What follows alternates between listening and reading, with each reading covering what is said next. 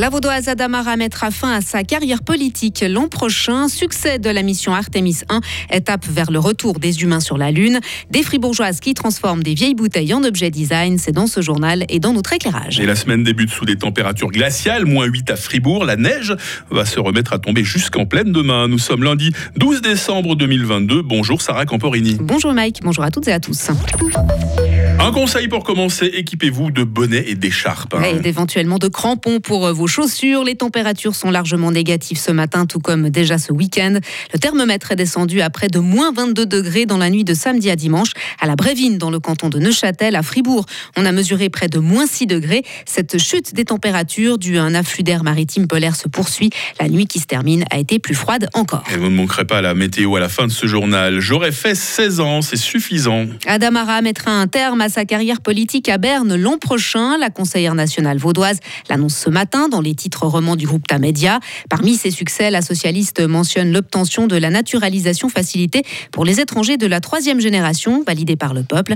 Mais pas question toutefois de mettre un terme à son engagement militant. Elle compte le poursuivre avec des projets dont elle ne veut pas encore parler. À l'étranger, Sarah, la Chine va retirer l'application de traçage utilisée pour connaître les déplacements des habitants. Elle servait aussi à s'assurer que la population n'était pas dans une zone touchée par la pandémie. Cette décision marque une nouvelle étape dans la sortie de la stratégie zéro Covid, en vigueur pendant plus de deux ans dans le pays. Elle intervient une semaine après un assouplissement des mesures décrétées par les autorités.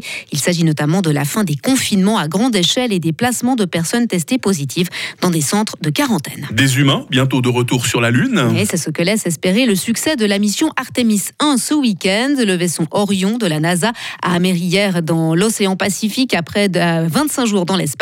Et le moins que l'on puisse dire, c'est que les responsables de l'opération avaient le sourire, Karine Baumgartner. Aucun de nous n'aurait pu imaginer une mission davantage réussie. Ce sont là les mots de Mike Sarafin, en charge de la mission Artemis 1 hier devant la presse. Car oui, avec le retour d'Orion sur Terre et la preuve de l'efficacité de son bouclier thermique, la NASA possède un moyen de transport vers l'espace lointain. L'engin a en effet supporté une température de 2800 degrés. C'est la moitié de celle de la surface du Soleil. Et qui peut le plus, peut le moins, l'agence spatiale américaine prépare dans un premier temps le retour de ses astronautes sur la Lune. Un premier voyage est prévu dans deux ans, mais sans alunissage. En revanche, en 2025, il est prévu que les astronautes se posent sur l'astre lunaire. Leur nom sera d'ailleurs annoncé au début de l'année prochaine. Mais pas question de s'arrêter là, Karine. Non, les Américains ambitionnent en effet d'atteindre Mars, rien que ça. Et pour ce très lointain voyage, les enseignements récoltés lors du futur séjour sur la Lune seront précieux. Ce sera en effet l'occasion de tester toutes les technologies nécessaires à ce périple. Un périple qui pourrait être tenté à la fin de l'année 2030. Merci, Karine. Elle donne une seconde vie à vos vieilles bouteilles. Les sœurs Charlotte et Camille Paquier récupèrent des contenants chez des restaurateurs et les transforment en vases, verres et autres objets de déco épurés. Un concept parfaitement dans l'air du temps et pour les deux bulloises, une occasion idéale de réunir leurs talents. L'une est plus à l'aise avec les chiffres, l'autre avec le, le graphisme.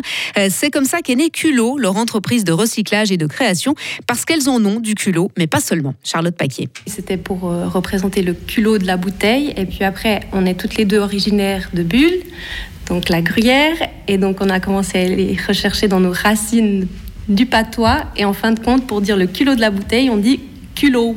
Exactement de la manière dont on l'a écrit pour la marque. Et dans notre éclairage de 7h30, on suivra le processus de création d'une vieille bouteille en objet déco dans l'atelier des Sœurs Paquier. Voilà déjà une première idée de cadeau pour les fêtes. Merci euh, Sarah Camporini, l'info.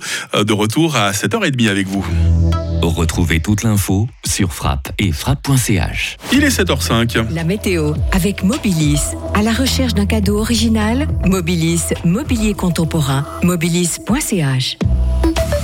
La journée débute sous le brouillard ou le stratus en dessous de 800 mètres et cette grisaille peut se montrer localement givrante. Attention sur la route et nous passerons ces prochaines heures à un temps assez ensoleillé. Vous avez remarqué, hein, il fait froid ce matin et c'est un euphémisme. Une fois, il fait moins 8 à Charmey, il va faire tout au plus 2 degrés aujourd'hui en ville de Fribourg. Moins 2, moins 2, attention, hein, ça reste négatif.